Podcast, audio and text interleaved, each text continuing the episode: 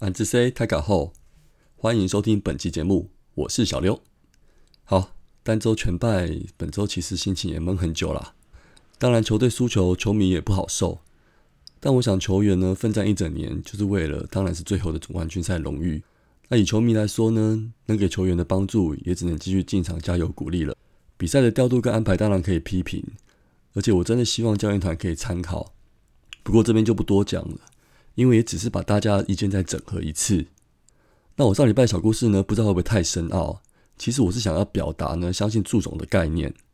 不过这礼拜因为一些调度导致输球，我也被打了很大的一个脸。没关系啦，球季还没结束，大家压力不要这么大。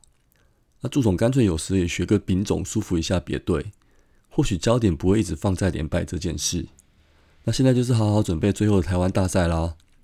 好，那最后还是来说说本周心情不是很好的四场比赛吧。首先第一场是十一月三号礼拜三，洲际主场呢面对富邦，比赛结果是一比五输球。那这场我们前三局呢都倒满垒，拿不到分。对方投手是杨斌，两局的六十八球投出了五次保送，没有掉分，这样子能看吗？啊，结果这场的二到三局的转播还真的都宕机不能看呢。那我们唯一的得分呢是在第六局，对方的优马保送送垒包，威城的内野高弹跳勉强挤回了一分。我们这场的罗罗杰斯呢先发六又三分之二局只掉一分，那经过大半季的调整，手感有回来喽。我们最后 T.S 的洋将名单真的有的选了。那攻势受挫呢？比数僵持，投手有更大的心理负担。吴俊伟九局上场，被打连三支安打，比分落后。换上关大元，再被国辉长打清垒，加上上礼拜两场再见轰，近期初赛有三场被狙击。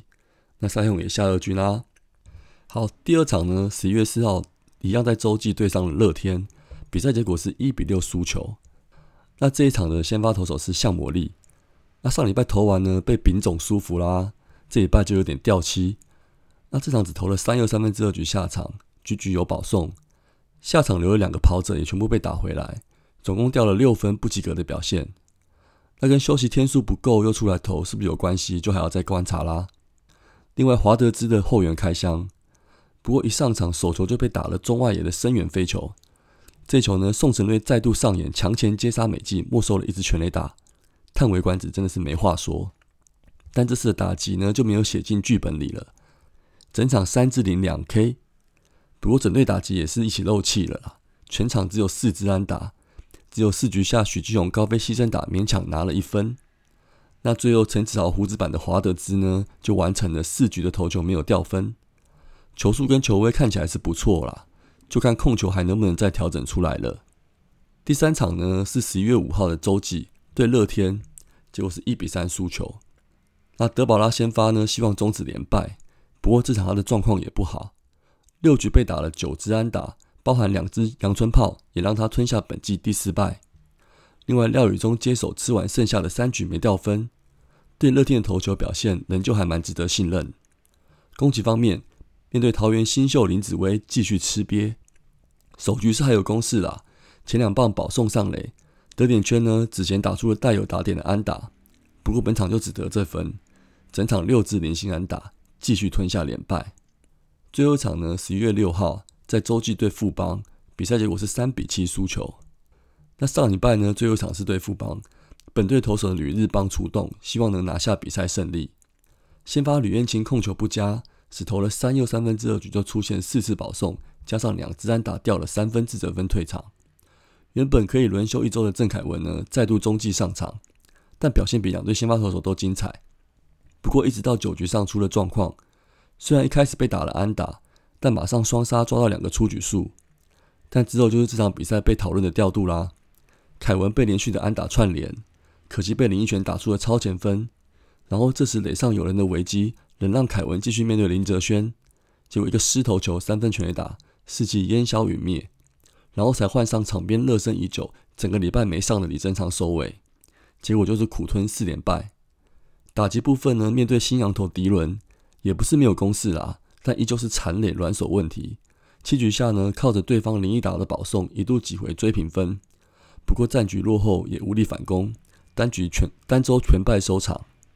那最后结算上周的整队打击率是两成一零，上垒率是三成二九，长打率是两成二六。市场场均得分一点五分，场均失分是五点二五分。那先发部分只有罗杰斯表现的很好，其他都没有投长。那打击市场呢，只有二十六支安打。账面上打比较好的是刚回一军的周思齐，许继宏安打也有五支，但就是没有印象深刻的关键一击。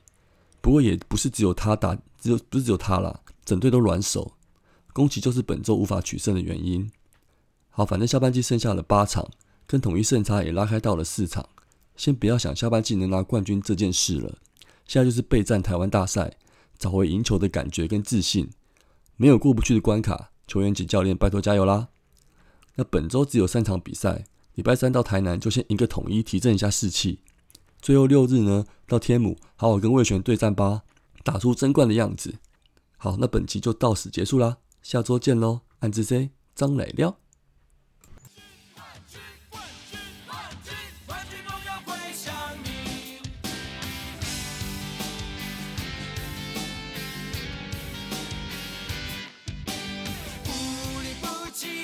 起